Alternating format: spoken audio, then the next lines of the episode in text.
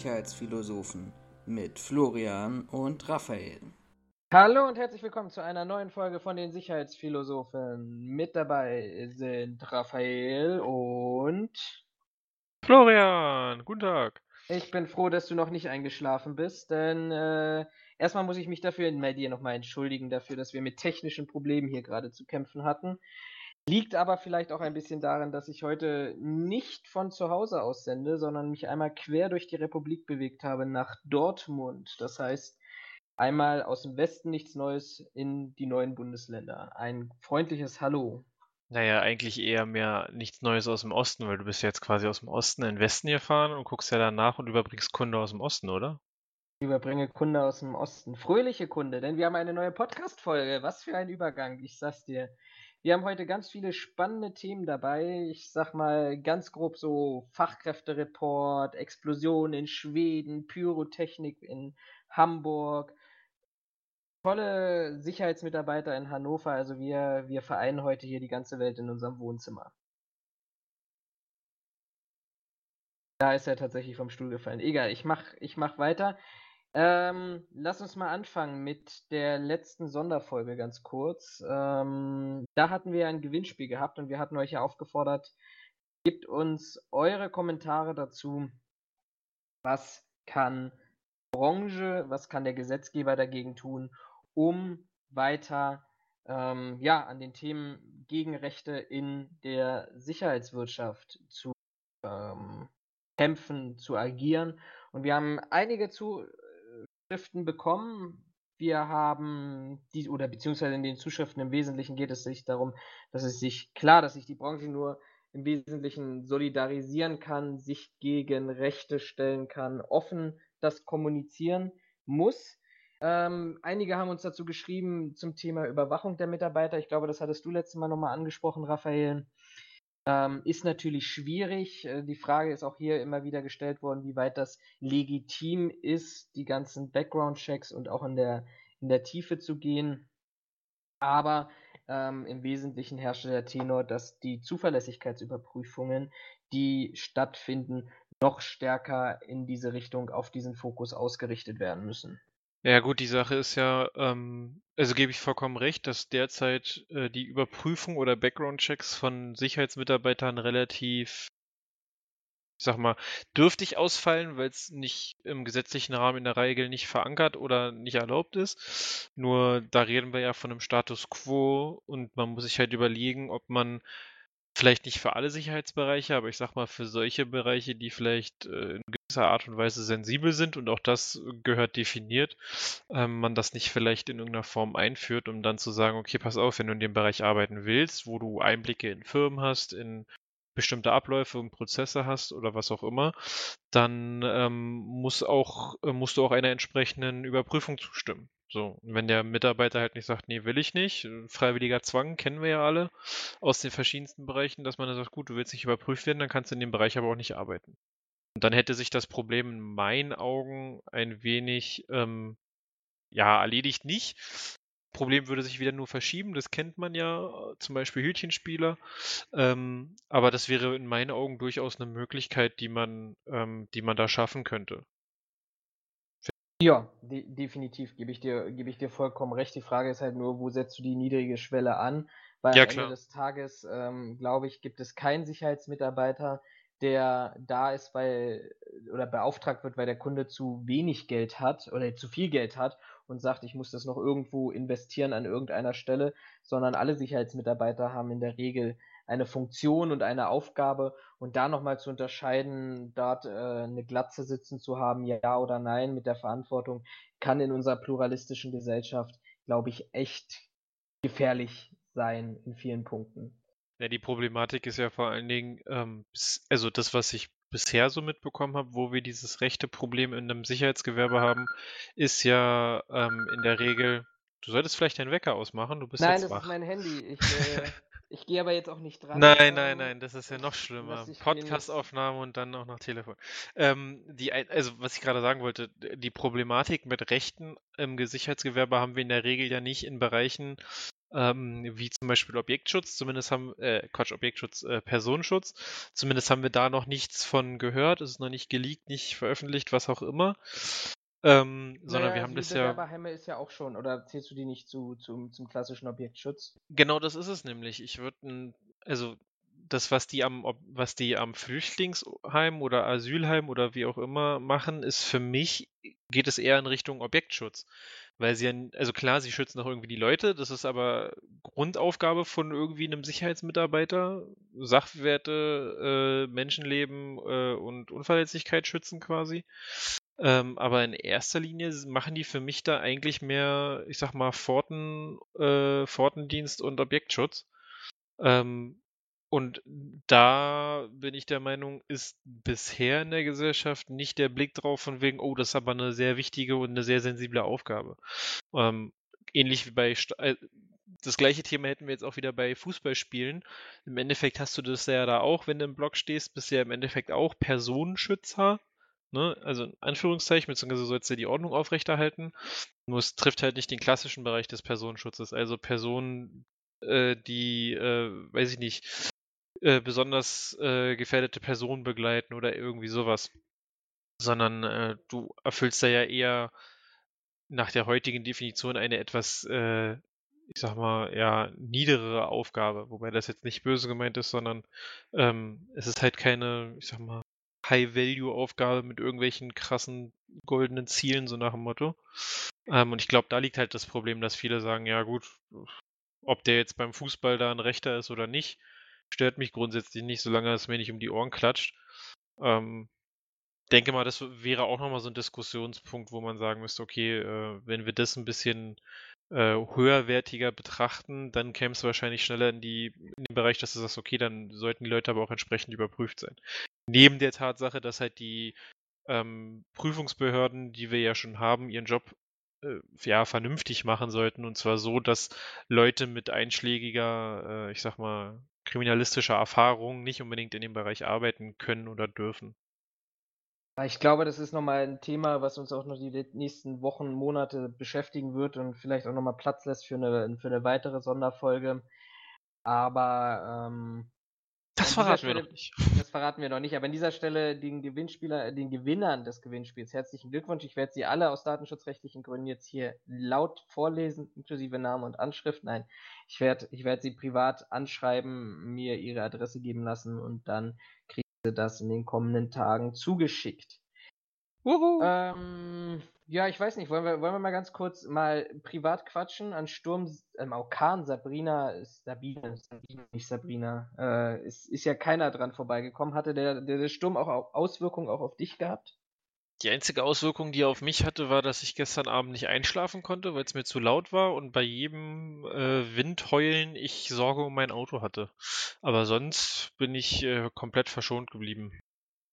Das, das freut mich für dich. Also im, im Wesentlichen ich auch. Ähm, ich Aber du war warst am- in Hamburg, da war ich sowieso verwundert. Richtig, ja, ja, nee, ich hatte, das mu- muss man, muss man vielleicht kurz er- erzählen. Ich hatte meiner Mutter zu, zu, äh, ich bin totaler Musical-Karten-Verschenker zu Weihnachten, zu Geburtstagen und ähnlichem. Auf der einen Seite, weil ich finde, also ich selber ein ganz großer Musical-Fan bin und man soll ja immer das schenken, was man selber gerne am liebsten auch hätte. Und ähm, ich finde, Musicals ist, ist ein, aus meiner Sicht ein ganz tolles Geschenk und bisher hat sich der, einer der Beschenkten oder keiner der Beschenkten darüber beschwert. Und ja, ich, wir waren Die am, trauen sich nicht. die trauen sich nicht, nein. Ich war äh, mit meiner Mutter in, in Hamburg gewesen am, am Wochenende. Äh, sehr cooles neues Musical von Cirque du Soleil, Paramour.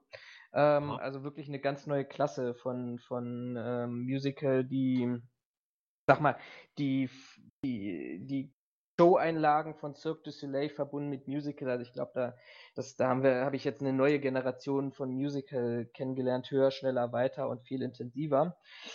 Ähm, das Problem war halt nur, dass wir das natürlich im Vor, da hatte ich lange im Voraus vor Weihnachten alles gebucht gehabt äh, und ein paar letzte Anfang letzter Woche hat sich ja der Orkan angekündigt. Das heißt, man hat eigentlich gar keine ganz große Wahl, als das auszuprobieren. Und wir wollten gestern Abend um halb acht nach Hause fahren. Ähm, wir hatten, sind aber äh, auf die, die sehr, sehr gute Kommunikation der Deutschen Bahn, muss man an dieser Stelle wirklich sagen, ähm, den Hinweis dadurch bekommen, dass alle Tickets, die von Samstag an bis, glaube ich, einschließlich Dienstag, also morgen, also wir nehmen heute am Montag auf, den 10.2. morgen ähm, ähm, ist also praktisch heute, wo ihr uns das erste Mal hören könnt, weil die Folge veröffentlicht wurde, waren sie gültig. Das heißt, wir haben dann relativ schnell uns entschieden, dass wir äh, fünf Stunden vorher nach Berlin wieder zurückfahren, was relativ eine äh, ne, ne gute Entscheidung war, weil ab 18 Uhr der Fernverkehr ja eingestellt wurde, um größere Schäden oder Stehenbleiben auf offener Strecke zu verhindern. Also sind wir schon um halb zwei nach Hause gefahren, ähm, sind wirklich gut durchgekommen. Wir konnten alles umbuchen, wirklich, wirklich, wirklich bequem. In Hamburg auch dann wieder mal so ein neues Phänomen kennengelernt, weißt du, bist privat unterwegs und äh, bist in einem wirklich sehr, sehr tollen Hotel. Dort, ohne jetzt die Namen zu nennen, aber es ist einer der sichersten Hotels aus meiner Perspektive. Freundliches Sicherheitspersonal ähm, am Eingang. Du kommst auf deine Etage nur mit äh, deiner, deiner Zimmerkarte im Aufzug. Ähm, sollte eigentlich Standard sein heutzutage, aber. Sollte eigentlich Standard sein, ähm, ist es aber nicht. Aber gut, es gibt ja heutzutage noch Hotels, wo du so einen klobigen Schlüssel kriegst. Ja, ja. Also jetzt nicht, ich meine jetzt nicht mal die, die, die kleinen Hotels, die es sich einfach aus wirtschaftlichen Gründen nicht leisten können oder vielleicht auch nicht leisten müssen, weil es keinen Sinn für die macht, sind da jetzt ausgenommen, aber ich habe auch schon etwas größere Hotels erlebt, wo ich mir denke, okay, ich kriege einen Schlüssel, alles klar. Ja, also das ist, glaube ich, auch nicht mehr State of the Art, unabhängig von der Sicherheit. Du hast, du hast wie aus dem Flugzeug, hast du so eine Safety Card auf dem Hotelzimmer liegen. Ganz toll. Ähm, ja, wir wollten uns dann am Samstag auf den Weg machen Richtung Musical und sind, äh, kommen aus dem Aufzug und werden tatsächlich angesprochen äh, auf äh, auf meine Tätigkeit, muss ich an dieser Stelle sagen, nicht auf unsere. Es tut mir ganz schrecklich leid, Raphael. Aber ähm, das, sind, das sind irgendwie so die, die Nachteile, wenn man tatsächlich versucht, etwas stärker präsent zu sein in den sozialen Medien, beziehungsweise auf Konferenzen und ähnlichem, dass du eben damit konfrontiert bist, auch in deinem Privatleben dort. Äh, das heißt, du, das hat jemand erkannt, oder was? Ja. Ah, okay. Also ich will mir jetzt nichts darauf einbilden. Ähm, Der erste ich, Fan. Nein, wir haben das, äh, ja, aber es ist, es ist halt so, ne? Also es ist, äh, glaube ich, auch eine, eine neue Erfahrung, die man an dieser Stelle machen muss. Aber nichtsdestotrotz, Hamburg war, war, war sehr schön gewesen, eine meiner Lieblingsstädte, wenn ich nicht aus dem Speckgürtel von, von Berlin käme. Ich glaube, ich könnte mir keine andere Vorstadt außer Hamburg vorstellen, dort zu wohnen oder zu leben, aber also immer wieder eine Reise wert. Na gut, kommen wir wieder zum Beruflichen, oder? Ja, wenn du den privaten Teil so, so, so kurz halten willst, dann würde ich sagen. darüber unterhalten, über unsere Sorgen, Nöte, Probleme. Sorgen, Nöte, Anträge, stelle fest keine. Hühnchen okay. mit Brokkoli. Äh, ja, wir haben aber, glaube ich, keine Zeit, sondern wie sagte Stefan Raab zu seiner Zeit immer so, wir haben noch keine Zeit. Nee, aber ich habe schon gegessen, aber ich habe gehört, du musst noch vorkochen. Also von daher, ähm, die Hungrigen entscheiden, Genau, ich muss noch vorkochen für meinen für meinen Videoblog, äh, wie werde ich krass in zehn Tagen. Deswegen muss ich noch vorkochen. Äh, genau, dann lass uns den Podcast fertig machen, damit ich meine Videos aufnehmen kann. Nee, Spaß beiseite. Kommen wir nicht in so eine Einstellung, dass äh, wir uns keine Mühe geben für unsere Zuhörer. Nein, das ist ja alles eng getakt, getaktet. Der Mikrofonausfall hat uns quasi zurückgeworfen. Wir haben momentan deutsche Bahnverhältnisse. 30 Minuten. Wobei ich bin heute. Diese Aufnahme ist 30 Minuten. Minuten verzögert bin heute in Dortmund auch mit 35 Minuten Verspätung angekommen. Das war der erste Zug, der aus Berlin wieder Richtung NRW gefahren ist oder der erste Fernverkehrszug. Und wir haben tatsächlich in Teilen zwischen Bielefeld und haben die Strecke noch ein bisschen erkundet, ähm, weil man sich doch nicht so ganz sicher war, ob da nicht doch Bäume auf den Schienen liegen.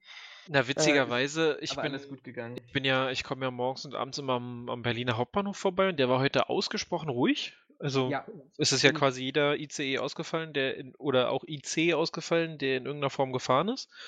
Ähm, was ich allerdings interessant fand, ich habe heute Morgen noch gelesen, dass man so ab 10 Uhr äh, nach Streckenerkundung und eventuell nötigen Reparaturen ähm, eventuell den Verkehr wieder aufnimmt.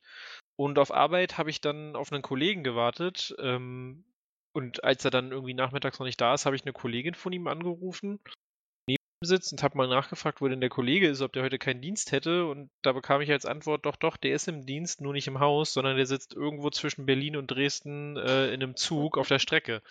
Wo ich mir dann dachte, okay, meine Information war eigentlich, dass man die Strecken erst abfährt und guckt, ob sie gehen, aber offensichtlich ähm, hatte meine erste Intu äh, Intuition mit, die werden ja nicht jede einzelne Strecke abfahren können, dann doch recht behalten und sie haben gehofft, dass Dresden-Berlin nicht so stark betroffen ist. Auf jeden Fall war ja. der dann heute nicht da.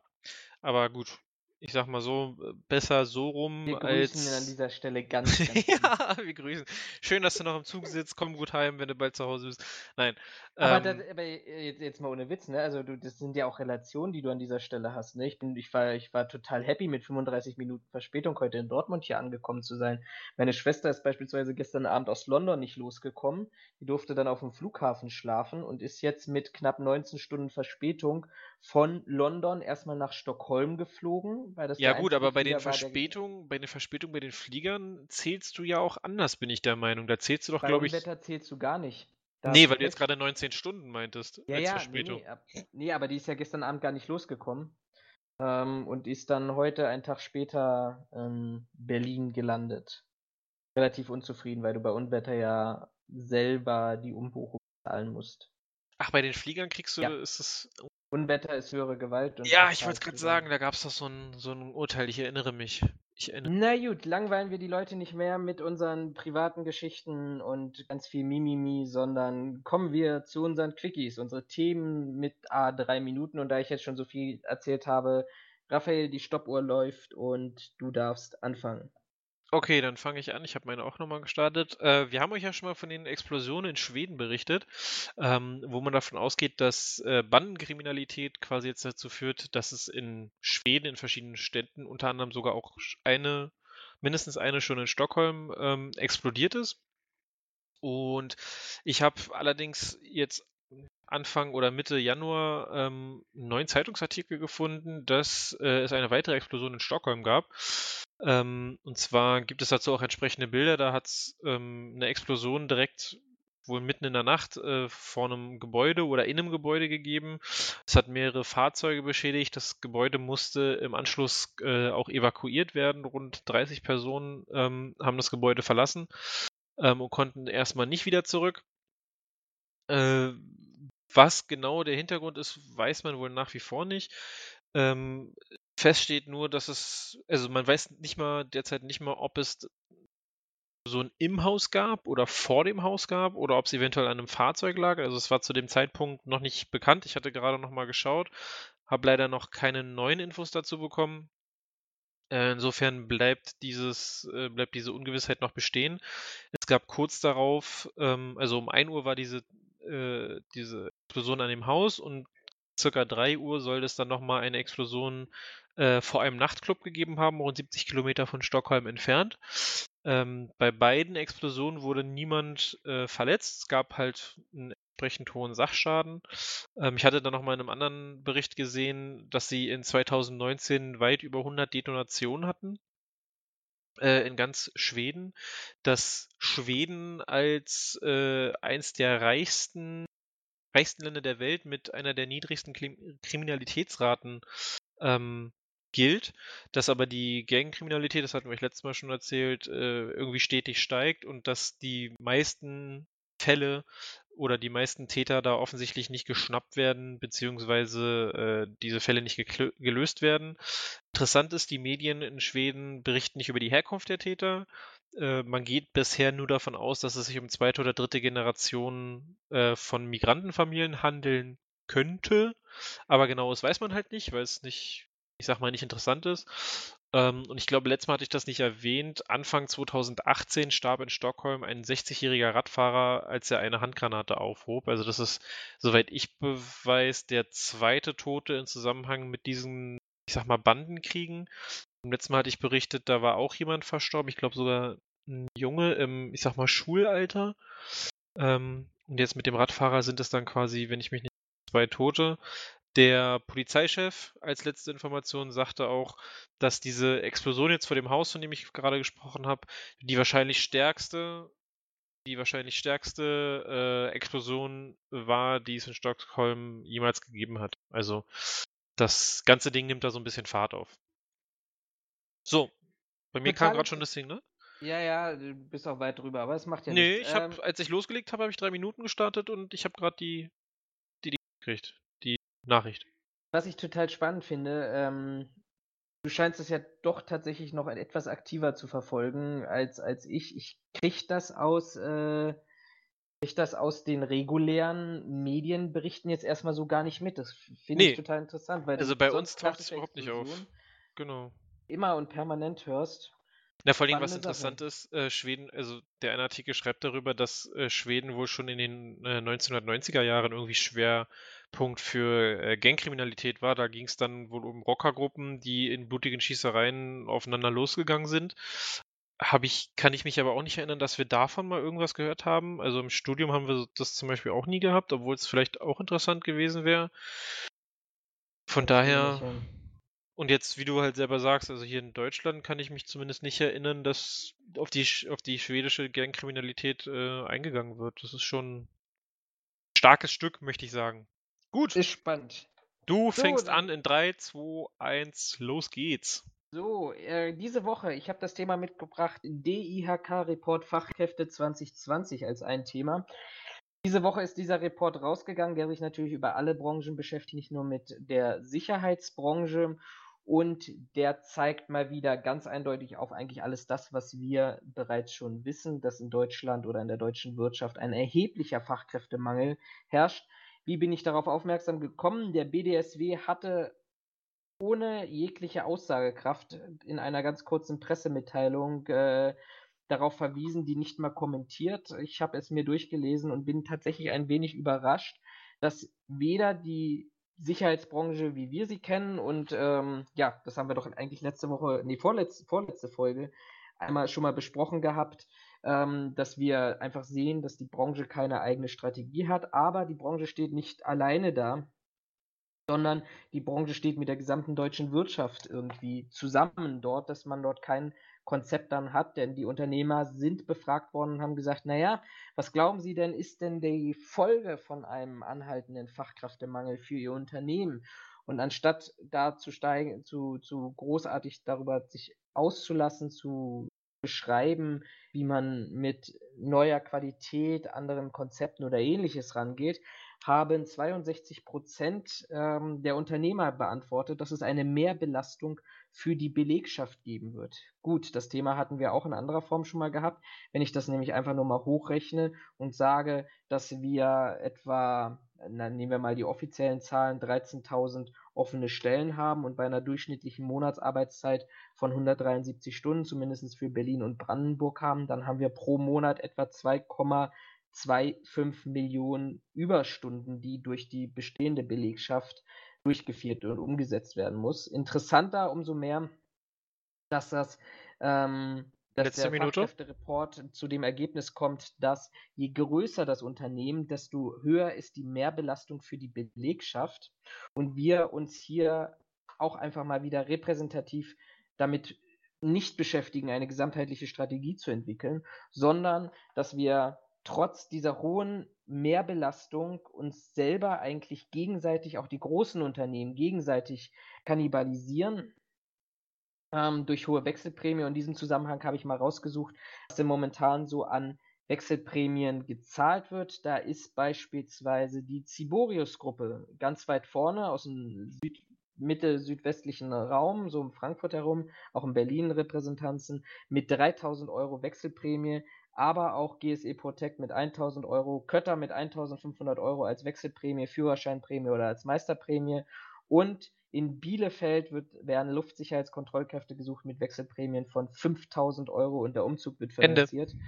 Also alles im Allen zeigt das nur wieder mal, ja, alle meckern darüber und alle beschweren sich, aber am Ende des Tages ähm, ja, kannibalisieren wir uns und ich glaube, gemeinschaftliche strategische Lösungen wären an dieser Stelle viel, viel sinnvoller. Den DIHK-Report hattest, den hattest du schon mal aufgegriffen in einem deiner Posts auf Facebook, bin ich der Meinung. Genau. Da hatte ich äh, quasi mitgelesen, sage ich mal. Aber mich nicht äh, eingehend mit behandelt. Also wir werden Äh, ihn auch natürlich wieder, wieder damit verlinken ähm, und Als nicht den. lest ihn, euch selber, lest ihn euch selber durch, bildet euch eure eigene Meinung dazu. Gut, dann fange ich mit meinem zweiten Thema an. Und zwar, wir haben ja schon mal über die falsche Polizistin in Berlin ähm, berichtet. Und ich bin äh, tatsächlich Ende Januar die Themen sind jetzt alle ein bisschen, schon ein bisschen älter, einfach weil äh, unsere Sonderfolge mir da einen Strich durch die Rechnung gemacht hat, beziehungsweise ich das nicht äh, ins Leere laufen lassen wollte. Äh, bin Ende Januar auf einen neuen Fall eines Trickbetrügers als falscher Polizist aufmerksam geworden, auch wieder hier in Berlin. Ähm, und zwar haben da Zivilkräfte der Polizeiabschnitte 11 und 12 ähm, einen mutmaßlichen Trickbetrüger in Lübars festgenommen. Äh, so wie es aussieht, ähm, ja, hatte dieser, äh, äh, forderte dieser Mann unter Vorwand, er sei Polizeibeamter, Wertgegenstände ein. Diese äh, Sachen sollten in den Einfahrten abgestellt werden. Ganz kuriose Geschichte. Ähm, und weil das diesem, dem einen, ich sag mal, Bestohlenen etwas komisch vorkam, äh, hat er die Polizei alarmiert und hat halt einfach mal nachgefragt, was das genau werden soll. Und dabei ist dann, als eine Polizeistreife wohl bei dem vorbeigefahren ist, um sich das mal anzugucken, ist das dann wohl auf, äh, aufgefallen, dass das kein Polizist ist und äh, dass das halt eine Betrugsmasche ist. Das ist ähnlich dieser Polizeibetrugsmasche von wegen, ja, wir haben festgestellt, äh, dass bei Ihnen ähm, dass sie, dass ihr Haus von, von äh, Dieben beobachtet wird. Wir schicken gleich jemanden vorbei, dem sie die Wertsachen äh, zur sicheren Verwahrung geben können, ähm, damit nichts geklaut wird, so nach Motto, und dann ist plötzlich das ganze Tafelsilber futsch. Ähm, die Polizei hatte das hier in einem äh, Meldung bei sich ähm, quasi bekannt gegeben, hatte auch hier gleich ähm, nochmal selbst gewarnt, dass äh, echte Polizisten nicht einfach zu einem nach Hause kommen und schon gar nicht, um Geld oder Wertgegenstände einzufordern äh, oder danach fragen, wo man das versteckt hat. Und die entsprechende Fachdienststelle vom Landeskriminalamt hatte dann auch nochmal seine entsprechenden ähm, ja, Hinweise dazu gegeben, auch mit dem nochmal mit dem Hinweis, dass der Polizei, dass die Polizei, wenn sie einen anruft, nicht mit der 110 anruft. Das ist ja auch so ein ähm, derzeitiger, äh, so eine derzeitige Betrugsmasche, dass man einen Anruf von äh, der 110 bekommt und dann auch irgendwelche fadenscheinigen Ausreden, weswegen man irgendwem Geld geben sollte. Oder Wertgegenstände. Das geht zumindest hier in Berlin in letzter Zeit sehr viel rum. Trifft in der Regel ja leider öfter ältere Menschen, die dann vielleicht, ich sag mal, ein bisschen gutgläubig sind. Ähm, oder vielleicht einfach, ich sag mal, gutgläubig klingt vielleicht immer so böse, aber die einfach mal glauben, dass nicht jeder äh, dabei ist, jemanden bestehen zu wollen. Wo Uniform vielleicht auch noch einen Wert hat, genauso wie Polizei, der Name oder die Begrifflichkeit. Ja, ja genau, Polizei. genau. Und ja, das ist quasi, also wir haben jetzt eine falsche Polizistin und jetzt haben wir auch noch bekommen einen äh, falschen Polizisten. Und damit bin ich mit meinen drei Minuten genau am Ende. Du kannst. Sehr gut, dann mache ich auch tatsächlich weiter. Ähm, wir haben, glaube ich, noch gar nicht so häufig darüber gesprochen, über Stadionsicherheit und Pyrotechnik. Aber äh, zumindest auf meiner Facebook-Seite habe ich das, greife ich das immer wieder auf, weil tatsächlich auch das Thema Pyrotechnik, illegale Pyrotechnik in den Fanblöcken immer wieder zu erheblichen Nachfragen bzw. Diskussionsbedarfen im Zusammenhang mit den Sicherheitskonzepten und Einlasskontrollen führt. Dieses Jahr sind bereits schon St. Pauli, HSV und Union Berlin wegen mangelndem Ordnungsdienst, äh, unter anderem wegen mangelndem Ordnungsdienst, ähm, zu sehr harten Geldstrafen vom Sportgericht des DFB verurteilt worden, was dazu auch führte, dass der Hamburger SV am vergangenen Wochenende das erste Mal und als erster Profiklub in Deutschland kontrolliert Pyrotechnik abbrennen durfte mit einer Genehmigung des DFB. Was war der Hintergrund? Okay. Der Hintergrund war, dass es schon lange diese Diskussion gab, zu sagen, naja, okay, Fans und Pyrotechnik, das gehört in irgendeiner Form zusammen. Man möchte aber nicht diese heiße Pyrotechnik, was ja im Wesentlichen oder in den meisten Fällen diese Seenotfackeln sind, die wir, die jeder kennt, der, der segelt, der auf dem Wasser unterwegs ist. Na, Magnesiumfackeln ja. sind es, ne? Genau, die nicht, nicht löschbar sind, zumindest nicht mit Wasser löschbar sind, die, die sehr, äh, hohe Hitze erzeugen und auch Rauch erzeugen und die einfach lebensgefährlich in einem vollbesetzten Fanblock sind. Als ähm, Kompromiss wurde schon mehrfach auch im letzten Jahr vorgeschlagen zu sagen, okay, Pyroshow gehört offensichtlich dazu, aber dann lasst es doch bitte ähm, kontrolliert stattfinden unter den Augen von Pyrotechnikern, gerne auch aus der Fan Gemeinde heraus, aber tatsächlich kontrolliert in einem kontrollierten Umfeld. So. Naja, der HSV hat letztes Wochenende tatsächlich das erste Mal ähm, diese Erlaubnis vom DFB bekommen. Diese Ausnahmeerlaubnis, äh, die Rauchtöpfe, die dort zum Einsatz kamen, wurden direkt vor der Nordtribüne äh, gezündet. Ähm, Nordtribüne muss man dazu sagen, das ist halt die Fankurve. Bei Hertha sagt man Ostkurve, woanders heißt es, wie auch immer das heißen mag. Ähm, und tatsächlich hinter jedem Fan, der so einen Rauchtopf zündete, stand ein Ordner und zudem wurde die ganze Zeit das Durchgehen von der Pyrotechnik und von der Feuerwehr sowie von der Polizei überwacht. Viele sehr, sehr kritische Stimmen, unter anderem auch die Gewerkschaft der Polizei, hat schon wieder gleich vorverurteilt und hat gesagt, naja, das wird ja auch alles gar nichts. Ähm, Fans wollen sich nicht kontrollieren lassen, vor allem Ultras bzw. Hooligans, die Pyrotechnik zum Umsetzen bringen. Das ist ja nur ein Tropfen aus dem heißen Stein, zudem befeuert man das Ganze auch. Jetzt kann man natürlich sagen, okay, die Welt und die Presse hat auf den HSV geschaut und vielleicht können sich auch die Ultras ähm, in, in so einer Situation benehmen. Alles im Allen gab es eine dreiminütige Show am letzten Wochenende. Ähm, man war sehr gespannt darüber, ob es zu äh, Blockade oder zumindest zu Protestaktionen durch eigene Pyrotechnik kam. Das war, kam, dazu kam es nichts. Ähm, Im Zuschauerblock wurde kein Feuerwerk abgebrannt und man schaut mal jetzt und will das mal für sich selber bewerten, ob das nicht tatsächlich ein Novum sein kann, um somit die, die Fans und Pyrotechnik zusammenzubringen. Ich finde, das ist eine ganz gute Idee. Ja, da hatten wir uns, glaube ich, auch schon mal drüber unterhalten. Grundsätzlich finde ich die Idee, das kontrolliert abzubrennen, auch nicht verkehrt. Wie du halt gesagt hast, oder wie auch der DFB gesagt hat, es ist einfach nur im Fahrzeuginnenraum, äh, Fahrzeuginnenraum. Das ähm, ist auch eine ähm, blöde äh, Idee, Pyrotechnik ähm, abzubrennen. Ja. Im, äh, im, im, im Fanblog quasi unter den ganzen anderen Gästen, wo vielleicht nicht jeder darauf achtet oder vielleicht auch nicht jeder davon begeistert ist, das abzubrennen, ist halt nicht, in meinen Augen nicht die sinnvollste Idee, sondern es dann in einem entsprechend kontrollierten, in einer kontrollierten Umgebung abzubrennen, wo trotzdem die Leute sich dran ähm, erfreuen können, sehe ich da grundsätzlich auch kein Problem. Ohne jetzt nee, die Diskussion, ne, ohne ja. die Diskussion anzufangen, gehört Pyrotechnik zum Fußballspiel dazu oder nicht, da kann jeder seine eigene Meinung haben. Nur da Richtig, sollte man, wie du schon sagst, einen Kompromiss einfach finden zwischen allen Parteien. Und wenn das jetzt mehr eine Idee ist, dann muss man nicht von vornherein Fans verurteilen, sondern dann kann man diese Idee mal testen. Sicherlich den einen oder anderen Fan wird es geben, der Scheiße baut, aber ganz ehrlich, dafür sind es Menschen. Also dann in eine Gruppe. Ja gut, aber das hast du ja, das hast du ja überall. Also jemand, genau. der mir erzählen will, in irgendeiner Menschengruppe hast du nicht irgendeinen, ich sag mal, Vollidioten, der Mist baut. Sorry, aber das wird nicht passieren. Ne, also schwarze Schafe hast du in der Sicherheit, hast du bei der Feuerwehr, hast du bei der Polizei, hast du, weiß ich nicht. Ja. Hast halt überall, einfach überall, die kriegst du in Anführungszeichen nicht raus. Damit müssen wir halt leben und uns arrangieren. Gut, komme ich zu meinem letzten Thema, das nicht so 100% äh, Richtung Sicherheit geht, eigentlich nur mit einem starten, so.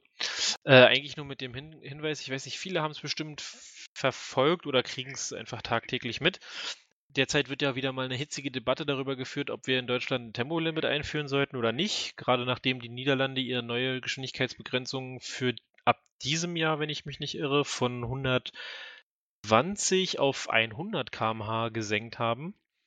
Ähm, wird ja hier immer noch heiß diskutiert, sollten wir ein Tempolimit anschaffen? Ja, nein, vielleicht ich sag, ich sag immer gerne, so halb im Spaß, halb im Ernst, dem Deutschen, äh, dem, dem Deutschen freies Autofahren äh, ist quasi dem Ami seine Schusswaffe. Ähm, weil wir da sehr stark drauf bestehen. Um, und oft wird ja dieses Tempolimit nicht nur mit äh, Reduzierung von, äh, ja, klimaschädlichen Gasen ähm, ja, be, be, be, verargumentiert, sondern auch, dass, oder gerade mit als eins der größten Hauptargumente, dass durch das langsamere Fahren weniger Unfälle entstehen. Und äh, bisher, wusste ich tatsächlich nicht, war der ADAC wohl immer gegen ein Tempolimit auf Autobahnen und warum auch immer hat der ADAC seine, ähm, seine Haltung zu diesem Thema jetzt ich sag mal, nicht aufgegeben, aber geändert, nämlich weil sie jetzt sagen, sie sind nicht mehr grundsätzlich gegen Geschwindigkeitsbegrenzung.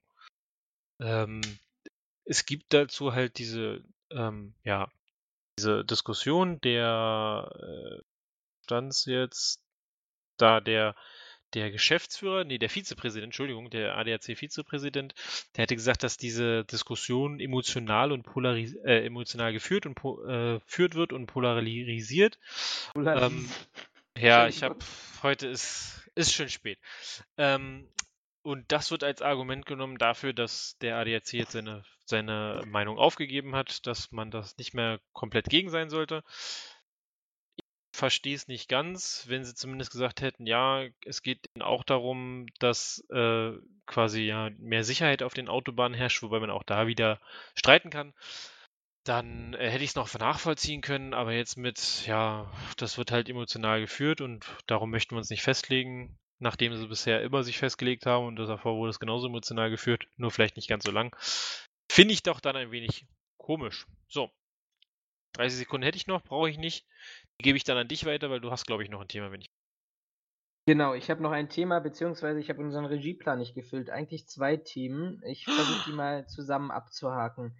Ähm, eine sehr, sehr, sehr schöne Geschichte, die äh, tatsächlich, und das freut mich wirklich zutiefst, dass die am Ende äh, Januar vor unserer Sonderfolge auch wirklich so viral über, über Facebook gegangen ist, weil die einfach zeigt, dass wir doch ein Herz in dieser Branche haben, ist aus Hannover. Und dort haben nämlich vier Angestellte eines Sicherheitsunternehmens, die eingesetzt waren bei dem Jobcenter in Hannover, einem Obdachlosen, dem kurz zuvor seine Schuhe gestohlen wurden oder in der Nacht seine Schuhe gestohlen wurden und der auf Socken tatsächlich vollkommen durchnässt an den Füßen Richtung Jobcenter dann am Tags drauf gelaufen ist und auch dort angekommen ist, um, um für Geld um ein paar Schuhe zu bitten, haben die Mitarbeiter unbürokratisch, beziehungsweise ohne dass der, der Obdachlose dort in den bürokratischen Mühlen verfangen wurde, Geld zusammengelegt, ihr eigenes Geld zusammengelegt und diesen Menschen ein neue Schuhe gekauft, relativ schnell neue Schuhe gekauft.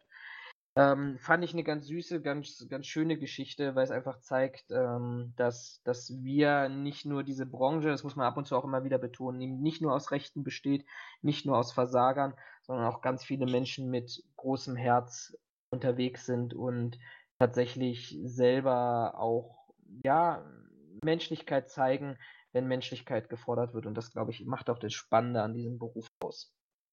Ja, finde ich, äh, finde ich auch nicht schlecht. Erinnert mich so ein bisschen an den ähm, New Yorker Polizisten, der in einem Obdachlosen ja, genau, auch Schuhe das, gekauft hat. Ja, auch so ein bisschen St. Martins-Feeling und sowas.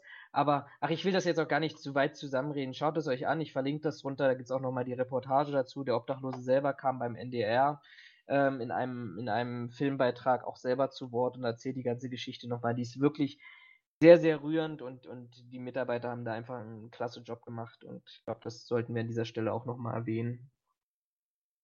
Jo. So, und da das so eine schöne Geschichte ist, lasse ich das letzte Thema weg. Das bringe ich dann irgendwann mal anders wieder. Okay, dann haben wir die Quickies quasi auch geschafft dieses Haken Mal. Dran.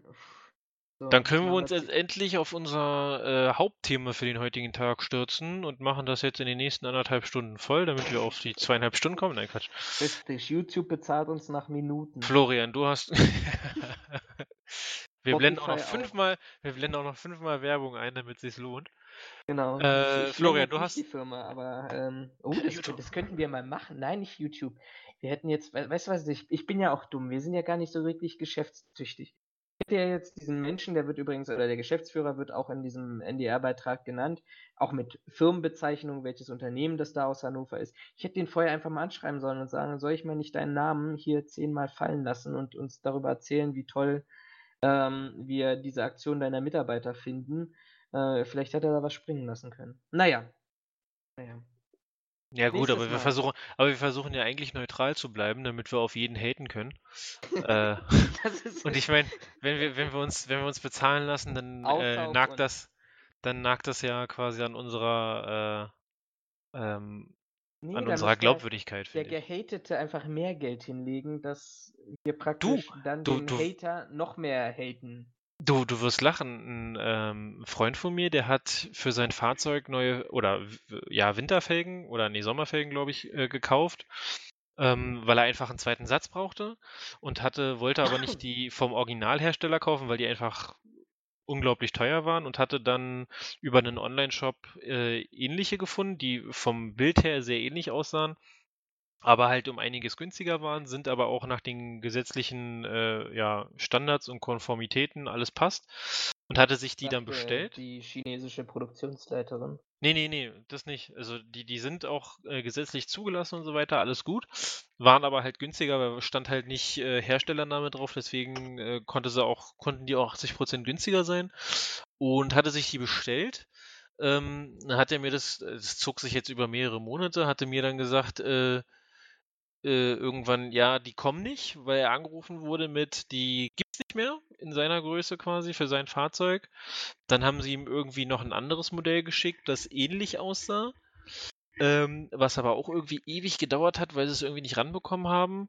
Dann hat er festgestellt, dass sie ihm die komplett falschen geschickt haben, obwohl sie ihm gesagt haben, dass sie ihm welche schicken, die passen. Dann war es irgendwie die falsche Größe. Äh, am Ende war, glaube ich, noch eine kaputt äh, und er ist dann immer saurer geworden. Sie haben ihm dann einmal, ich glaube, 150 Euro erstattet oder sowas. Ähm, bis er dann zufrieden war, sagt er auch, ja gut, haben sie erstattet, aber sie kriegen halt trotzdem eine negative Bewertung, weil das ganze Bromborium drumrum ist halt geht halt einfach nicht. Hatte denen dann auch eine äh, entsprechende negative Bewertung zugeschickt und plötzlich kriegt er einen Anruf und man fragte ihn so, naja, wir haben gesehen, sie haben uns jetzt hier schlecht bewertet. Ähm, wie kommt denn das? Und dann hat er denen das halt erklärt, sagte, ich weiß nicht, wie ihr auf die Idee kommt, dass ihr dafür noch eine gute Bewertung kriegt. Und meinen sie, ja, gut, können wir nachvollziehen. Ähm, aber jetzt sagen Sie doch mal, was können wir denn jetzt dafür machen oder dagegen tun, äh, dass diese negative Bewertung verschwindet? Wo er halt auch sagte, naja, also er kann verstehen, dass sie da gerne dran, dass sie bemüht sind, das irgendwie klein zu halten, aber im Endeffekt ist es Bestechung, weil sie ihn dafür bezahlen, dass er die, äh, die negative Bewertung rausnimmt, damit sie halt nicht doof dastehen. Hat es im Endeffekt dann auch gemacht, weil er nochmal einen Rabatt gekriegt hat auf seine Felgen, hat also, weiß ich nicht, der hat am Ende hat er eine ganze Menge mehr gegenüber den Originalfelgen gespart, aber ähm, ja, also die Shops oder einige Shops fangen inzwischen an, ihre Kunden, die sie schlecht bewerten, äh, in irgendeiner Form zu vergüten, damit schlechte Bewertungen wieder verschwinden. Da dachte ich mir so, schön, dass wir an diesem Punkt schon angekommen sind. Habe ich aber auch selber schon hinter mir. Ah, okay, nee, ich habe äh, gebe in der Regel selten Bewertung, da fängt es schon an. Äh, nee, also ich, ich, ja, bei, bei mir in der Regel muss ich auch ehrlicherweise sagen, grundsätzlich sonst alles toi toi toi auf Holz geklopft. Funktioniert aber ähm, donk, donk. Donk, donk, donk, ja. Mein Kopf auf Tischkante. So Doppelholz. Ähm, aber ich hatte tatsächlich immer auch einen, einen Fall, ähm, so ähnlich wie bei, bei, bei deinem Freund da gehabt, äh, was, was, ja, mit, mit Angelequipment. Naja, egal, egal, wir kommen schon wieder. Was, du angelst? Nee, Quatsch. An, ja, ab und zu das darf, dazu gibt es eine neue Folge. Das ist eine Sonderfolge, Angeln. Nee, gut, lass uns zu unserem eigentlichen Thema kommen. Dafür haben wir jetzt noch ein paar Minuten. Ein paar Minuten haben wir dann. Wir müssen heute echt nicht überziehen, weil mir jetzt echt nicht gut. Ich bin echt angeschlagen und du wolltest ja noch kochen. Genau, für ja, meinen Nein, ich habe mir nicht den Coronavirus eingefangen. Deswegen haben wir ihn auch nach Dortmund geschickt, damit er nicht hier in Berlin den Coronavirus In Quarantäne in Dortmund, da kann man ganz wenig anstellen, Schaden Ich sehe schon die negativen Kommentare Fall, äh, äh, Los, fallen über uns hinein. Du weißt doch, äh, Hate ist auch Werbung. Naja, richtig. Schreibt die, die Klickzahlen hoch. Okay, wir haben heute ein Thema noch mitgebracht als Hauptthema, was eigentlich gar nicht so neu ist. Äh, man könnte jetzt sagen, okay, jetzt ist Winterpause irgendwie, ja, muss man auch ehrlicherweise sagen. Wir haben irgendwie momentan so ein Sicherloch, Sicher, äh, Sicherheitsloch, sage ich schon. Oh Gott. Hoffentlich ja, so ein, nicht. Wir haben so ein, das haben wir bestimmt auch, aber wir haben ein Presseloch momentan. Es passiert Gott sei Dank ganz, ganz wenig. Ähm, das, das merke ich vor allem dann, wenn ich äh, ganz wenig Nachrichten über die jeweiligen Kanäle zur Verfügung gestellt bekomme, die äh, ja, mich mit, mit den News versorgen. Ähm, und das merkt man auch an, den, an, an der Anzahl von Posts bei mir auf dem Blog. Ähm, Gott sei Dank, es passiert gerade nicht so viel. Aber wir haben ein, ein doch tatsächlich interessantes Thema nochmal, weil ich glaube, das wurde in der Branche noch gar nicht so wirklich diskutiert, auch wenn das tatsächlich ein wirkliches Branchenthema in diesem Zusammenhang darstellt. Und dieses Thema lautet heute, soll Schwarzfahren keine Straftat mehr sein? Ich würde mal ganz kurz anfangen mit dem Hintergrund. Sehr gern. Ähm, damit wir uns alle mal abholen und dann können wir ja noch mal ganz kurz nachher diskutieren, was, was das bedeutet für uns. Also der Hintergrund ist, dass die thüringische Landesregierung, also die damalige thüringische Landesregierung ohne AfD, FDP. Jetzt fang damit AfD, nicht an, sonst nein, kommen wir nur vom Thema weg. Kommen wir vom Thema weg. Ja, also die damalige thüringische Landes- oder die letzte thüringische Landesregierung hat im September 2019 eine Bundesratsinitiative gestartet, mit dem Ziel, eine Änderung des Strafgesetzbuches zu erreichen. Nämlich, dass Stra Schwarzfahren oder ich sag mal juristisch sauber formuliert das Erschleichen von Leistungen ähm, herabgestuft wird zu einer Ordnungswidrigkeit und keine Straftat mehr darstellen soll.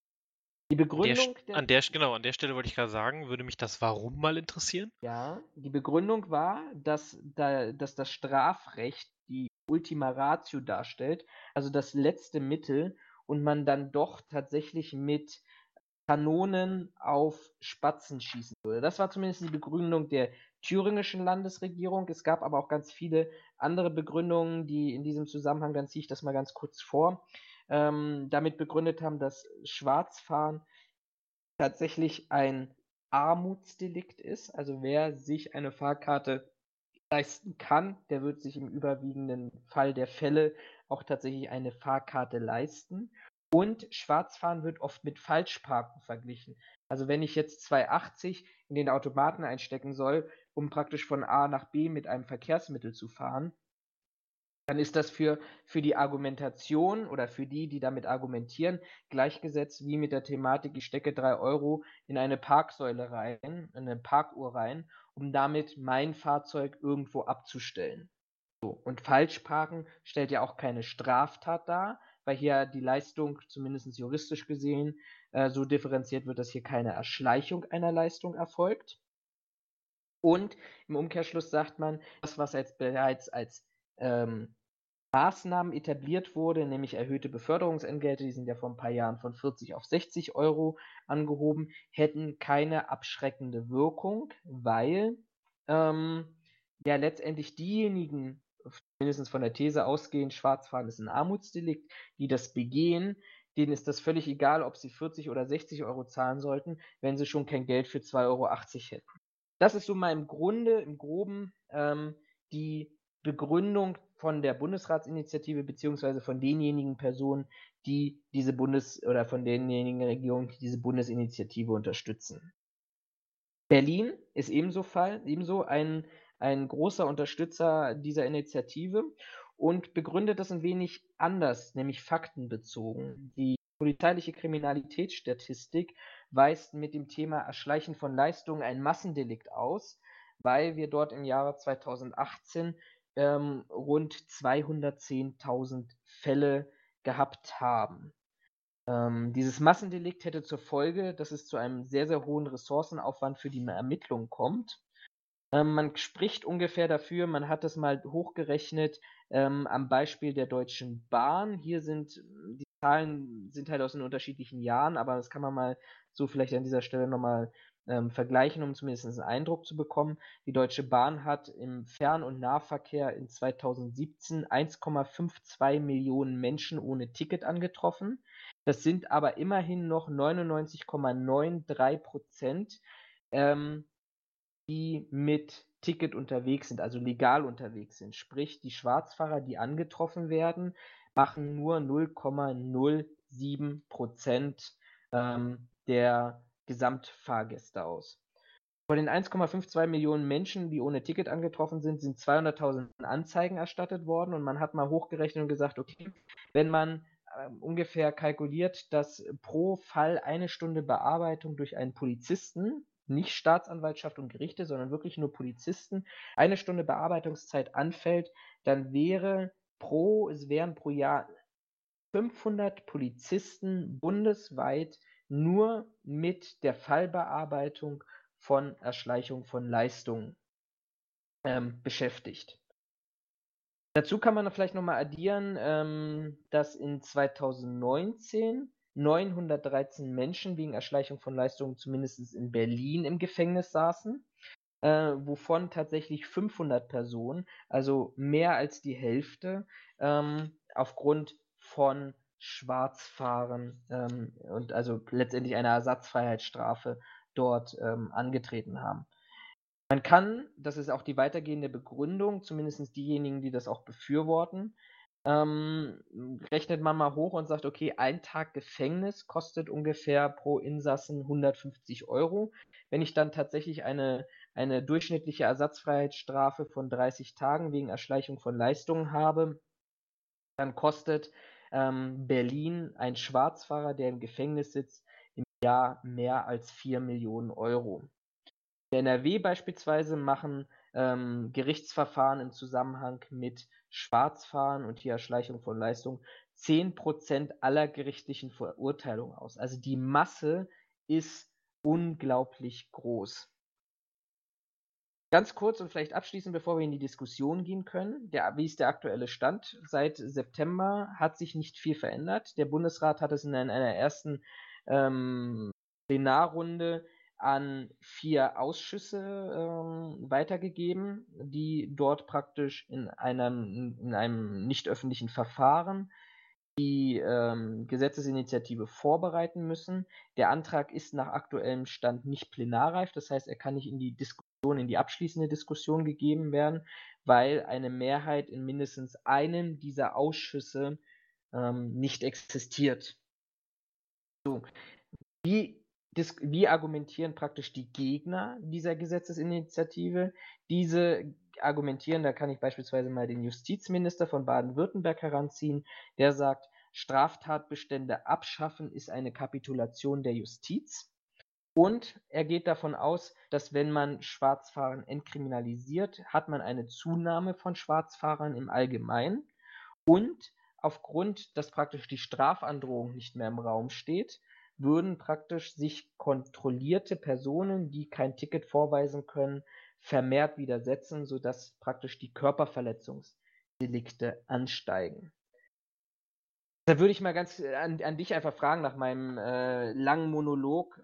Würdest du behaupten, dass eine, oder würdest du dieser Argumentation folgen, dass eine Inkriminalisierung von Schwarzfahren oder Schleichen von Leistung eine Kapitulation des Staates ist?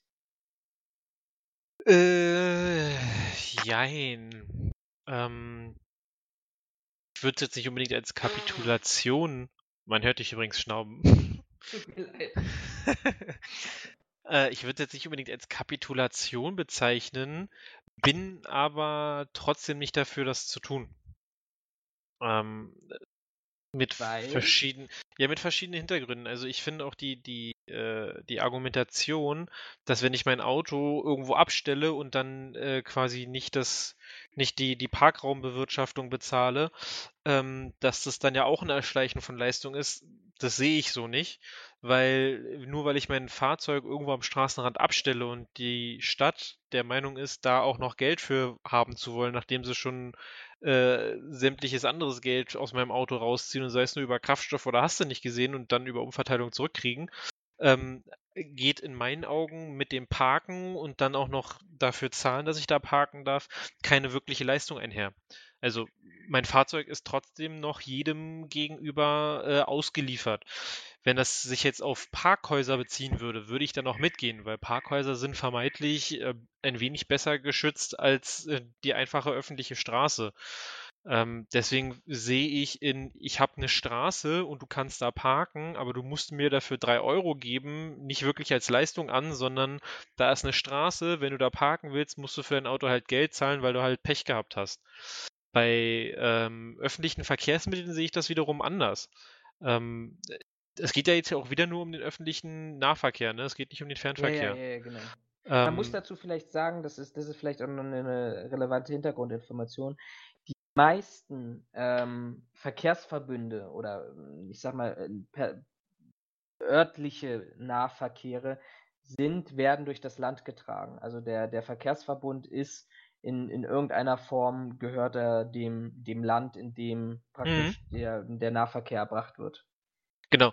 Ähm, ich finde aber trotzdem, wenn ich, ähm, also ich habe in meinen Augen habe ich äh, bei weitem mehr davon, wenn ich in, jetzt mal um bei Berlin zu bleiben, ähm, wenn ich in Spandau im Westen einsteige in eine Bahn und in einer Stunde komplett durchfahre bis in den Osten äh, und sage, naja, aber ich kaufe mir keinen Fahrschein, aus welchen Gründen auch immer. Mit Sicherheit gibt es da auch Gründe, dass ich mir den vielleicht nicht kaufen kann. wie gesagt, darum geht es mir jetzt gerade nicht, sondern es geht mir nur darum, klarzustellen, wenn ich die Bahn nehme, sehe ich da wirklich eine Leistungserbringung im Vergleich zu, ich parke am Straßenrand mein Auto. Da sehe ich keine Leistungserbringung. Und deswegen bin ich auch nicht der Meinung, dass das gleich ist und bin auch nach wie vor dafür, dass das Falschparken eine Ordnungswidrigkeit bleiben kann. Wobei ich hier auf äh, ganz bewusst kann betonen möchte, weil ich meine, ich park eigentlich, ich habe ein paar Mal falsch geparkt, gebe ich zu. Inzwischen mache ich es eigentlich nicht mehr, weil ich mir quasi einfach bewusst gemacht habe, dass ich auch mal drei Meter laufen kann. Insofern stört es mich nicht, wenn die Ordnungswidrigkeit erhöht wird. Ähm, aber ich bin der Meinung, äh, ich sag mal, das öffentliche Verkehrsnetz zu nutzen und im Vergleich zu anderen Leuten dafür nicht zu zahlen und jetzt auch noch dafür in Anführungszeichen belohnt zu werden, dass es jetzt halt keine Straftat mehr ist, sondern nur, nur noch eine Ordnungswidrigkeit, ähm, halte ich für eine ziemlich blöde Idee, auch mit dem Hintergrund, dass ich das ähnlich sehe, wie einige von den Leuten, die du genannt hast, es schon gesagt haben, das wird dazu führen, dass weniger Leute ähm, sich einen äh, Fahrschein kaufen. Mhm. Weil du hast es ja bei, du hast es bei äh, Falschparken auch. Ähm, wenn es eine Ordnungswidrigkeit, also müsste man dann im konkreten Fall sehen, aber ich gehe mal davon aus, du kannst es dann irgendwie umverteilen, weil du sagst, nee, war ich nicht keine Ahnung, du zeigst dann halt einfach deinen Ausweis nicht mehr vor. Wenn es eine Ordnungsschwierigkeit ist, sehe ich jetzt nicht den, die Notwendigkeit, dass sie deine Identität zweifelsfrei feststellen müssen, also nennst du irgendeine andere Identität, ähm, dann verteilst du diese, dieses Ordnung, diese Ordnungswidrigkeit um und selbst beim Falschparken ist es so, verteilst du auf fünf Leute um ähm, und erst wenn eine Person, weiß ich nicht, drei, vier, fünf, sechs Mal aufgefallen ist und es jedes Mal bezahlt hat ohne Einspruch, dann ähm, kann es passieren, dass du eine höhere Strafe kriegst, weil du offensichtlich das mit Vorsatz tust. Mhm. Das also gleiche Problem sehe ich ja hier auch.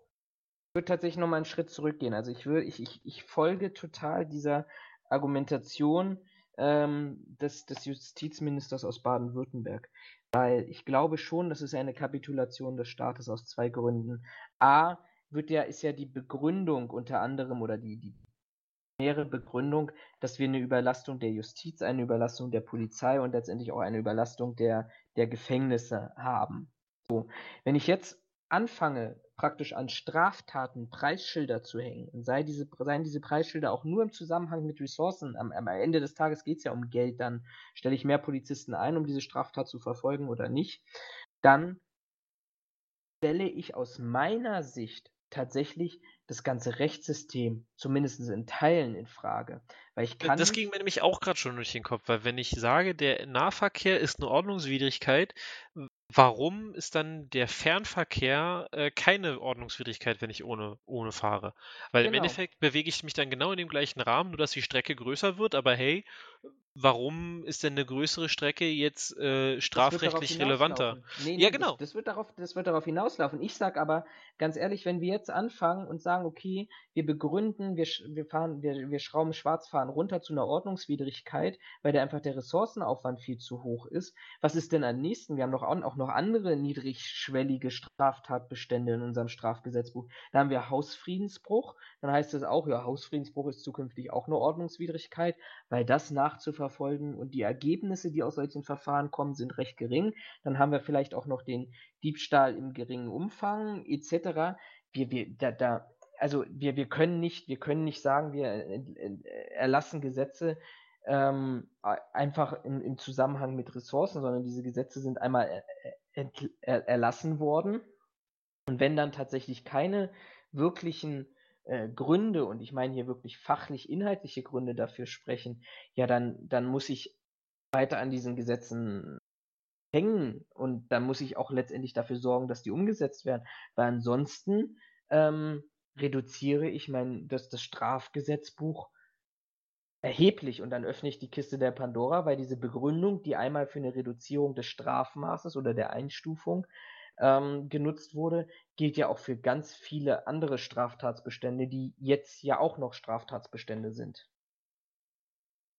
Ja, vor allen Dingen, ähm, also wo ich halt einfach nicht mit d'accord gehe, ist, die Straße muss die, muss das Land, die Stadt, wer auch immer, aber ich sag mal, die, äh, die Regierung muss mir die Straße so oder so zur Verfügung stellen. Alleine nur, damit ich von Punkt A nach B komme. Und sehe darin halt einfach nicht die Tatsache, dass ich darin eine Leistung erbringe, Ähm, und ich finde, wenn ich aber mich in öffentliches Verkehrsmittel stelle, das halt in irgendeiner Form besonders finanziert werden muss und die Straße wird nun mal durch Steuern finanziert, ist es nun mal so, ähm, dann sehe ich halt immer noch einen Unterschied darin, ob ich befördert werde und mir diese Leistung nur mal einfach erschleiche, weil ich bin nicht gewillt dafür zu bezahlen. Ähm, Im Umkehrschluss aber für die Straße in Anführungszeichen ja so oder so bezahlen muss, ne? Wie gesagt, mhm. in Anführungszeichen, weil mir das quasi durch die Steuern, die ich zahle, ja quasi abgenommen wird. Da kann ich mich ja nicht groß gegen wehren. Da, also wäre ja dann für mich quasi ähm, sozusagen, müsste man jetzt anfangen zu trennen und sagen, naja, Moment, aber ich nutze ja gar kein Verkehrsmittel, das auf der Straße fährt. Ne, dann muss man mir da jetzt aber auch ein bisschen Steuer erlassen, weil ja. mache ich ja nicht kaputt, ich mache ja nur den Gehweg kaputt. So, und das kann, also ich finde, man kann das dann ganz schön haare sträubend in jede Richtung treiben, aber sich hinzustellen und zu sagen, naja, das ist auch eine Ordnungswidrigkeit, also sehe ich nicht, weil die Leistung, die du damit verknüpfst, definitiv eine andere ist. Ähm, auch mit der, mit dem, mit dem Hinweis darauf von wegen, dass Justiz, Gefängnisse, Polizei alle überlastet sind, wegen, äh, unter anderem auch wegen solchen Sachen. Ich weiß nicht, ob es wirklich die richtige Herangehensweise ist, einfach Sachen von Straftat in Ordnungswidrigkeit umzustufen, nur um äh, bestimmte Bereiche zu entlasten. Äh, da bin ich mir, also ich bin der Meinung, da gibt es mit Sicherheit andere Lösungswege und auf mich macht das stark den Eindruck, dass das Lösungswege sind, die man nicht verfolgen will, weil sie eventuell Geld kosten könnten. So, ne, Stichwort Personal einkaufen oder Personal mhm. einstellen. Mhm. Ähm, und da finde ich es ja irgendwie schon so ein bisschen komisch, sich hinzustellen, zu sagen, naja, gut, dann dann machen wir es halt nicht. Die Sache ist ja auch, ähm, sie schreiben hier, dass es, un, dass es naja, nicht unsozial ist, sondern dass es halt äh, soziale Ungerechtigkeit oder Ungleichheit schafft, weil es halt Leute gibt, die sich den Fahrschein nicht leisten können, äh, es aber auch nicht bezahlen können und deswegen in Erziehungshaft gehen, beziehungsweise in Ersatzhaft gehen. Wo ich mir sage, also, weiß ich nicht, halte ich auch für ein bisschen übertrieben dargestellt. Ich bin, was Sozialrecht angeht, mit Sicherheit nicht die bewanderste Person äh, in, in Berlin.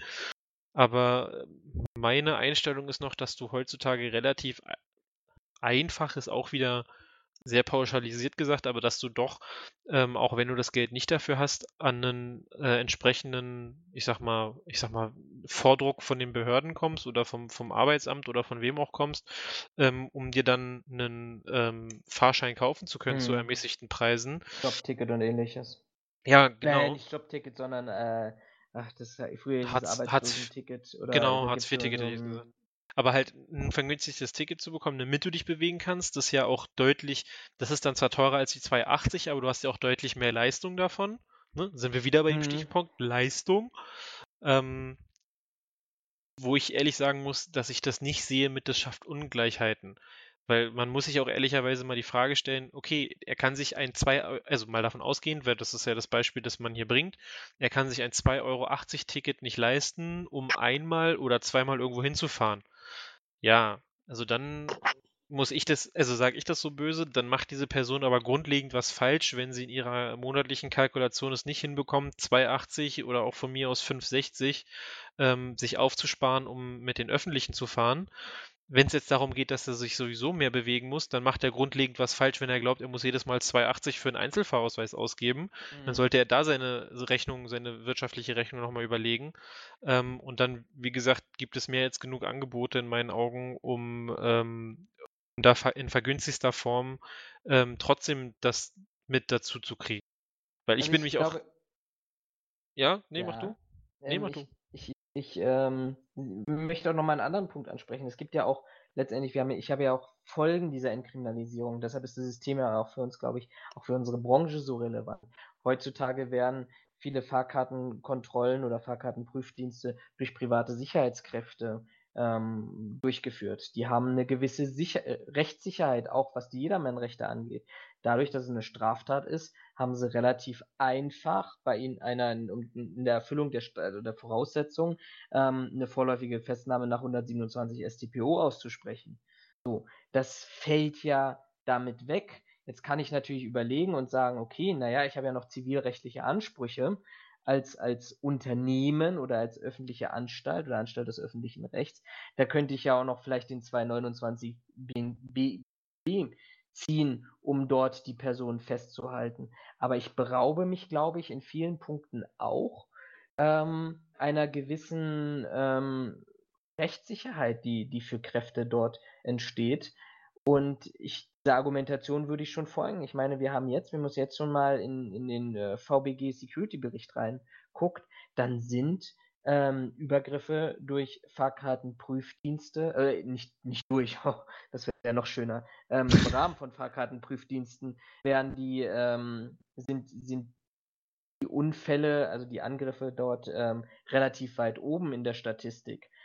Ähm, und wenn ich jetzt noch sage, okay, ich, ich gebe der Bevölkerung noch praktisch diejenigen, die vielleicht noch einen Rest Anstand haben und sagen, okay, es ist ja keine Straftat mehr, also mir passiert da erst, erst recht nichts mehr, wenn ich erwischt werde. Jetzt gebe ich dem noch diese Legitimation mit an die Hand. Dann glaube ich schon, dass ähm, die Übergriffe, die auch aus einer verbalen Diskussion entstehen können, hier zunehmen. Aber für mich bleibt am Ende des Tages das stärkste Argument zu sagen, wir dürfen unseren Rechtsstaat nicht aufgrund fehlender Ressourcen reduzieren und einschränken. Meine Vermutung ist, weil du ja ein bisschen auch auf die Fragestellung vorhin angespielt hast, ja, was könnten denn die Hintergründe sein? Meine Vermutung ist, dass diese, dieses Vorgehen, diese Gesetzesinitiative ähm, einen ganz anderen Hintergrund hat, wo es gar nicht darum geht, in den Argumenten, die jetzt vorgebracht werden. Aber wenn man sich mal anschaut, in Thüringen und Berlin sind ja die Linken an, oder waren zumindest zu dem Zeitpunkt in Thüringen, jetzt wissen wir es ja nicht, was, was da kommen mag, aber in Berlin sind ja die Linken ähm, mit an der Regierungsbeteiligung ähm, beteiligt. Oh, das ist ein super. ähm, die ja von vornherein schon öffentlichen Personennahverkehr äh, für umsonst, also kostenlos fordern.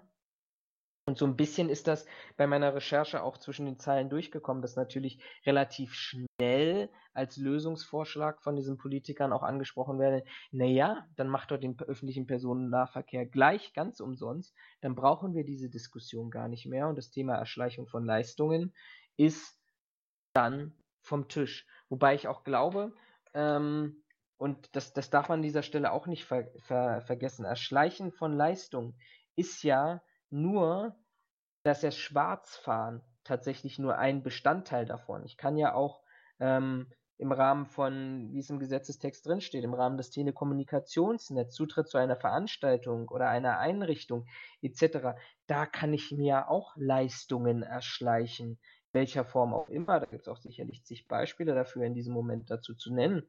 Aber ähm, Schwarzfahren ist nur ein Teil davon. Das heißt, und, und diese ganze Diskussion bezieht sich ja momentan nur auf Schwarzfahren, aber ich glaube, da vergessen, vergessen wir einen ganz, ganz ähm, großen anderen Bereich noch, der nicht in dieser Diskussion ist.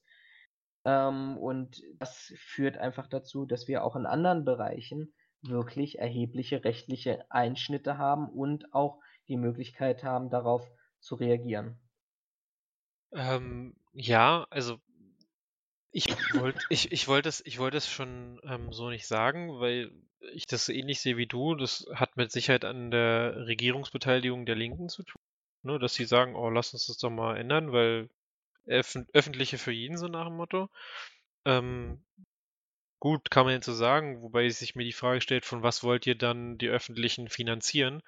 Auch wenn ihr sie jetzt teilfinanziert, ähm, die öffentlichen tragen sich, also die die öffentlichen in Form von den öffentlichen Verkehrsmitteln oder Nahverkehrsmitteln finanzieren sich ja äh, mit einem großen Teil auch durch ihre Einnahmen durch Fahrkarten. Mhm. Ähm, äh, stellt sich mir dann halt auch die nächste Frage, so kann dann jeder mit den öffentlichen fahren? Müssen Touristen wieder Tickets ziehen? Landet das wieder vom EuHG und wir haben wieder eine äh, Diskriminierungs-Rassismus-Klage am Hals? Zum anderen, wenn ich jetzt sage, okay, die, ähm, wir lassen alles so wie es ist, aber wir machen daraus eine äh, eine ähm, Ordnungswidrigkeit, sehe ich halt auch wieder das Problem, wie du schon sagtest, dass ich mich meiner Grundlage beraube, wenn es halt um Fahrkartenkontrolle geht. Weil eine Ordnungswidrigkeit stellt ja keine Straftat dar. Das heißt, der 127.2 äh, passt nicht, weil das halt eine Straftat sein muss. Und ich bin der Meinung, der Sicherheitsdienst oder der Fahrkartenkontrolleur, zumindest solange er, ähm, ich sag mal, durch den Sicherheitsdienst gestellt wird, ist seiner kompletten Möglichkeiten beraubt, weil ich sehe da rechtlich, zumindest nach meinem Verständnis, keine Möglichkeit mehr zu sagen, okay, ich möchte jetzt aber deine Daten haben, weil du hast was getan, was du nicht tun darfst. Zumindest Hm. nach, nach meinem letzten äh, Rechtsunterricht gehört eine Ordnungswidrigkeit nicht in den Bereich, dass ich einen 127.1 anwenden kann. Nein. Ähm, sehe da ehrlicherweise auch nicht die Anwendung der BGB-Paragraphen mit äh, Nee, Schaden da quasi abweisen. Aber da kannst, da greifst du halt nicht auf die, Or- da, da sagst du eben nicht die Ordnungswidrigkeit, sondern dass du eben den Anspruch hast, A, das erhöhte Beförderungsentgelt äh, zu kassieren und beziehungsweise den, den Fahrpreis nachzuerheben. Es ist schwierig, es ist schwierig. Ja, aber das glaube- finde ich, ah, das finde ich dann aber, also wenn das mal hart auf hart kommen sollte, ich finde die, also ja, ich verstehe die Argumentation, sie ist für mich auch vollkommen nachvollziehbar, aber ähm, ist es wirklich besser, also glaubt man wirklich, dass man damit ein Gericht entlastet? Weil ich gehe ganz stark davon aus, dass definitiv mehr Leute schwarz fahren werden, wenn sie es, also we- wenn man das so umbauen würde, damit würdest du ja dann im Endeffekt, wenn du dauernd die Ordnungswidrigkeiten hast, die ja vor Gericht verhandelt werden müssen, weil jeder wird Einspruch erheben oder wird das halt aufs, äh, auf das Gericht auskommen lassen. Die Gerichte werden definitiv stärker belastet in meinen Augen. Und ähm, zum Thema soziale Ungerechtigkeit muss ich ehrlich zugeben, ja, dann fühle ich mich aber ungerecht behandelt, weil ich zahle diesen, ich zahle momentan pro Monat rund 60 Euro für meine Karte. Ne, weil ich fahre Ne, das ist ja die, die in Berlin, ne? Quasi Nee, mein ich Abo. bin ja auch Berliner, ich zahle ja, aber ich zahle 70. über Ja, wegen 70. dem, wegen, weil du noch nach Teltow raus 70 musst, ne? Ringen, genau. Ja, also Ring Ähm, heißt es ja bei also- uns nicht. ja, Bereich, glaube ich, Tarifbereich. Ähm, aber ich zahle jetzt quasi für zwei Tarifbereiche, für den Standard quasi, ich glaube 60 Euro müssten es sein im Monat. Ähm, Ist und wenn ich so jetzt, viel Geld, ich weiß nicht, was ich zahle. äh, so. ja, aber wenn du dir jetzt mal überlegst, dass sich halt andere Leute hinsetzen und sagen, pff, ich ziehe mir doch keinen Fahrausweis Ja, dafür, klar. dass ich irgendwie, weiß ich nicht, alle 60 Mal äh, einmal rausgezogen werde mit einer Obi von, keine Ahnung, 15 Euro oder was sie dann nehmen. Da muss ich ja sagen, okay, aber warum bin ich denn dann der Dumme, der jetzt hier die ganze Zeit bezahlt, jeden Monat, auch wenn ich es äh, auf lange Strecke gesehen viel günstiger haben könnte und im Endeffekt nicht viel bei rumkommt, weil wir sagten uns nur, weil sie eine OVI einreichen oder von mir aus auch, weil sie das erhöhte Beförderungsentgelt haben wollen. Sie klagen das zivil ein. Zivil dauert heute schon Ewigkeiten. Mhm. Wir sagten uns, dass es dadurch besser wird. Äh, und wir sagten mir eigentlich, äh, dass solche Fälle dann nicht fallen gelassen werden mit, ja, äh, weiß ich nicht, öffentliches Interesse Der ist nicht ja vorhanden relativ, oder genau, pipapo. das kann ja relativ früh schon äh, gefallen gelassen werden. Ne? Also ich, wenn wenn es wirklich diese Ressourcendiskussion ist, dann werden wir vermutlich auch in diesen Punkt kommen, zu sagen, okay, Fahrkartenprüfdienst, jetzt la lass mal die Rechtssicherheit gewährleistet sein. Der sagt 229, ich habe hier zivilrechtliche Ansprüche, ich halte die Person fest, ruft bei der Polizei an und sagt, pass mal auf, ihr müsst jetzt mal rauskommen, ihr müsst hier eine Ordnungswidrigkeitenanzeige schreiben. So. Ordnungswidrigkeit liegt im Ermessensspielraum des eingesetzten Polizisten so, oder des feststellenden Polizisten. Der muss keine Ordnungswidrigkeitenanzeige schreiben, sondern der kann eben auch sagen, okay, wir machen eine Personalienfeststellung. By the way, es gibt offensichtlich momentan schon, glaube ich, einen verabschiedeten ähm, pauschalen Verrechnungskatalog, beispielsweise für die Bundespolizei, wo drin steht, ich glaube, Feststellung von Personalien im Rahmen von privatrechtlichen Ansprüchen kostet knappe 60 Euro, glaube ich. Ja gut, aber die würden sich die Betreiber ja dann versuchen, über Ja, den Rechtsweg eindeutig. zurückzuholen. Das ist noch nicht eindeutig. Natürlich soll es erstmal die, die, die Person betreffen, die ihre Personalien nicht rausgeben wollte. Aber die Polizei sagt auch hier jetzt schon, in Teilen zumindest, wir wollen auf alle Fälle unser Geld haben. Und dann richten wir unsere Forderung, wenn die Person nicht zahlen will oder nicht zahlen kann, richten wir die Forderung an denjenigen, der der Auslöser dieser Forderung war, nämlich der, Ange der, der Prüfdienst. Und dann holen wir uns von dem das Geld. So, der kann sich dann zivilrechtlich darum kümmern und oben draufschlagen auf sein erhöhtes Beförderungsentgelt und Fahrpreisnacherhebung etc. Aber der hat sich dann selber darum zu kümmern. Ja, haben wir ein Fazit dazu? Blöde Idee. Ähm, also, ja, ich würde sagen, blöde Idee. Ähm, jetzt kann man sich natürlich die Frage stellen, kann man das nicht eventuell noch irgendwie ähm, anders Ah, organisieren? Ja, ja. Ähm, da hattest du, glaube ich, auch nochmal hier so ein Beispiel Kleines Berlin, Video. genau. Genau, RB, äh, RBB24 hatte dazu was gepostet, von wegen, man könnte die ja dann gemeinnützig einsetzen, die Schwarzfahrer. Also quasi, Arbeit Statt- statt Knast, das ist schon ein Programm, welches existiert, genau. Ähm, genau, wo ich aber auch sagen muss, ganz ehrlich, in meinen Augen ist das keine wirkliche Alternative, weil ob ich jetzt einen Häftling von 160 Euro äh, pro Tag in Knast stecke und ihm damit die Freiheit entziehe, was in meinen Augen doch schon irgendwie einschneidenderes Erlebnis ist oder ob ich ihn Müll sammeln lasse. Überwacht Er werden muss. Ja, aber er Ja, aber vielleicht- überwacht werden muss er trotzdem. Das heißt, er kostet mich Das trotzdem stimmt. Geld, ob er jetzt arbeiten geht oder nicht. So. Er spart mir aber auf der anderen Seite auch wieder Geld, wenn er beispielsweise in die Grünflächenpflege brauche ich weniger Beschäftigte auf der. Das ist aber, glaube ich, eine Milchmädchenrechnung. Da, da, da gebe ich Ja, aber ganz ehrlich, wir haben ja nicht umsonst Das eine, schreckt eine ja auch nicht ab. Also wenn ich das Argument sage, erhöhtes Beförderungsentgelt schreckt nicht ab, dann ähm, schreckt auch Knast nicht ab, weil was, wenn er 30 Tage im Gefängnis sitzt, kriegt er äh, warme Mahlzeit, kriegt er eine Verpflegung, kriegt er Unterstützung, ähm, die er vielleicht zu Hause nicht hätte. So und es schreckt einfach nicht ab, weil wenn er tatsächlich das Geld nicht hat, um sich eine Fahrkarte zu kaufen, wird er das nächste Mal das gleiche wieder tun. Da spielt der Knast oder das Gefängnis keine Rolle.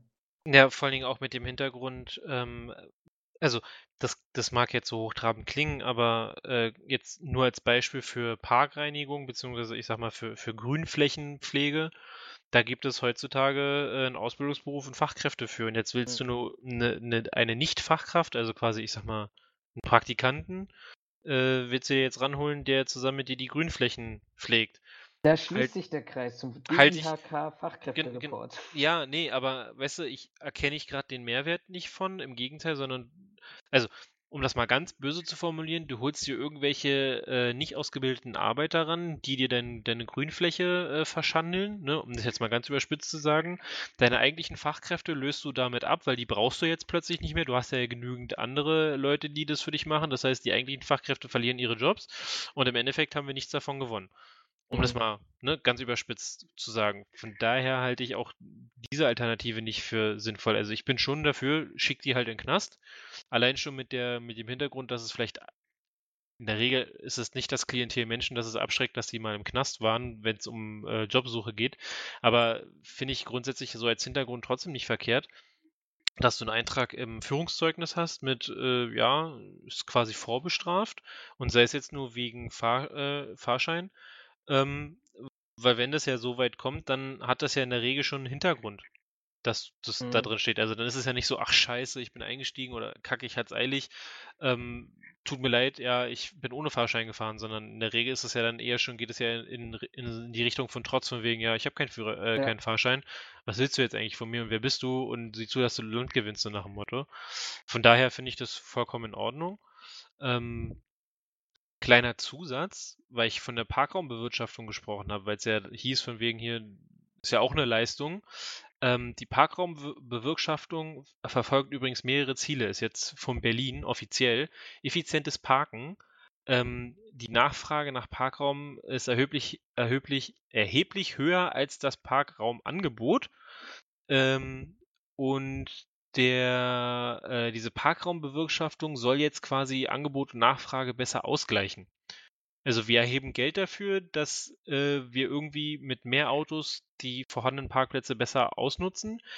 Außerdem soll die Stadt- und Umweltverträglichkeit erhöht werden. Und was ist noch das Ziel? Zufriedene Also Bewohner und halt zufriedene. Autos raushalten. Ja, im Endeffekt ist es eine Verdrängung, genau. Und dann noch zufriedene Bewohner und äh, zufriedene Gewerbetreibende. Ähm, also ich zock jetzt den Bewohnern Geld dafür ab, dass sie bei sich zu Hause parken dürfen, weil sonst müssten sie woanders hinfahren. Ähm, erkenne ich jetzt nicht den, erkenne ich ehrlicherweise jetzt nicht die Leistung, die erbracht wird, wie ich, also wie ich schon gesagt habe, sondern das ist, da hat sich, also entweder hat sich da jemand nicht erkundigt, was Parkraumbewirtschaftung bringen soll, oder aber das ist war einfach, war wirklich einfach nur ein schlecht herangezogenes Argument und Beispiel in Mhm. meinen Augen. Weil die Parkraumbewirtschaftung gibt das überhaupt nicht wieder her, was, äh, Was, wa- da was das hier angenommen. quasi sein soll. Also man behauptet, die Parkraumbewirtschaftung würde das äh, Stellplatzangebot äh, und die Nachfrage in irgendeiner Form beeinflussen. Sehe ich nicht so, muss ich ganz es ehrlich ja sagen. Ne? Ja, dann hast Ähm, du auch noch so Diskussionen wie, ja, 15 Euro Ticket ist besser als 30 Euro im Parkhaus zahlen.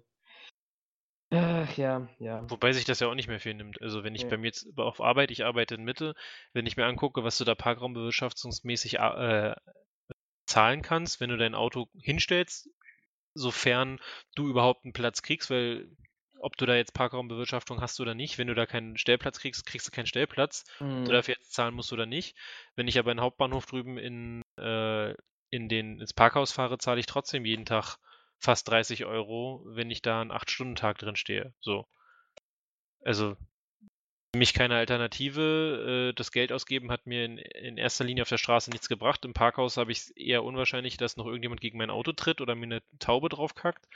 Aber die Straße äh, muss auch bezahlt werden, so nach dem Motto. Von daher finde ich ein bisschen, uh. von, von der Argumentation her finde ich relativ lasch. Und ich bin dafür, wir sollten es bei einer Strafe belassen. Belassen. Ich finde, das sind schöne Abschlussworte. Dann bleiben wir heute auch mal unter 90 Minuten. Wuhu!